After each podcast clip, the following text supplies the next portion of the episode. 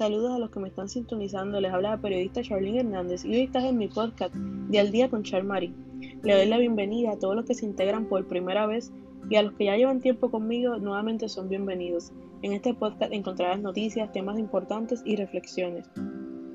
Y para comenzar con la programación que tengo para ustedes, comenzamos con las noticias que son las siguientes. Esto es lo que está ocurriendo en el país en esta semana. María Fernanda Torres hace historia como la primera mujer en representar a Puerto Rico en el Golfo Olímpico.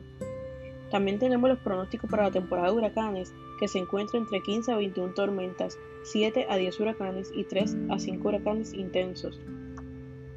Por otra parte, el puerto de San Juan recibió esta mañana el primer crucero luego de una pausa de 17 meses debido a la pandemia del COVID-19. Steven Piñeiro competirá en el deporte de patineta.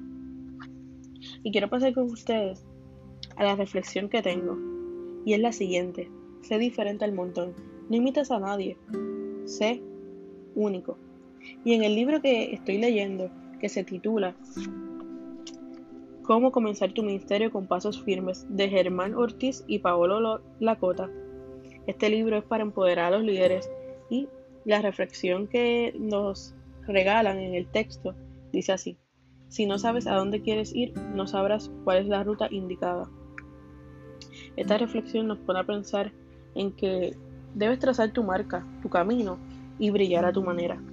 Así que que tengan bonito día y gracias por sintonizar mi podcast, compártelo y nos vemos en la próxima semana.